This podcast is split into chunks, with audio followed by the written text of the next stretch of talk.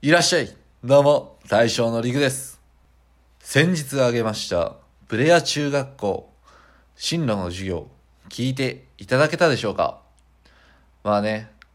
あれ実はね、テイク2なんですよね。まあその前に、一回収録したんですけど、まああんまり打ち合わせしてないんですよね。あの収録、実は。それで、まあ二人ともヤンキー役をやりまして、まあ、それでちょっとグダグダになったんですけど、収集がつかないということで。まあその、進路の授業の最後に、えー僕が、周りの目を気にしすぎてやりたいことをやれないっていうのはやめてほしいというふうに言いました。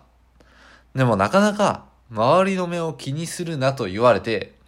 周りの目を気にせず生きられる人ってなかなかいないと思います。なので、まあその補足というか、ちょっとそういうことについてお話ししていこうと思います。なら、どうしたら気にならなくなるのか。考え方を少し変えてください。誰しも嫌な人や嫌なことを考えるのって嫌じゃないですか。だって嫌いなことを考えるんですから。それは心も落ち込みますよね。なので、やっぱ嫌な人より好きな人たちのことを考えていたいなと思うだけでいいと思います。なんで、少しでも嫌なことを考えるっていうより、いや、こんなことより、もっと楽しいこと、好きな人のことを考えてよ。ぶっちゃけ嫌な人のことを考えるために自分の脳内の時間を割くってすごい無駄じゃないですか。なんで僕昔からなんですけど、あの嫌な人っていうのを作りたくないんですよ。あの、やっぱ好きの反対って嫌いではなくて無関心なので、あの嫌いと思うことすら嫌だという感じなんですね。そう考えると、その自分のことを悪口、自分がいないところで悪口言ってるような人たちっ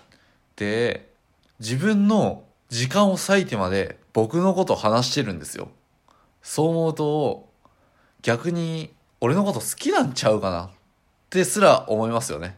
まあ、たまにほんまに立ち悪い人もいますけどね。まあ、今までなかったような新しいことを始めたりしますと、最初は驚かれたり、変な目で見てくれる人もいます。確かにね。けど、今まで中学校から高校に上がる時とか、まあ高校から大学、または専門学校、就職とか行った時に、今までの友達とは離れて新しい友達、新しい環境に変わったと思います。なんで、友達と離れていくことっていうのは結構普通なことなんですよ。なんか大人になってから今まで付き合ってた友達と離れるってなると、なんか抵抗ある人が増えるみたいですけど、案外今までずっとそうやってコロコロ環境って変わってきたんだよっていうことに気づかないんですよね。なんで、もし新しいことを始めた時に、そうやって離れていく友達がいましたら、別にそれはいいと思います。そうやって新しいことを始めた時にすぐに離れていくような友達は、今後自分がなんか危険があった時とか、助けてほしい時になかなか助けてくれないような人だと思います。なんで、全然離れて OK です。もはや新しい環境、まあ例えば僕らはヒマラヤをやり始めたわけなんですけども、まあそこで出会った人たちっていうのもたくさんいます。それでね、やっぱ楽しいんですよね。そういう人たちと絡んでるのが。なんで、絶対あなたがやりたいことっていうのをやって進んだ先にもっといい環境が待ってると思いますので、胸張ってやりたいことをやってください。それでは、大将陸でした。また聞いてね。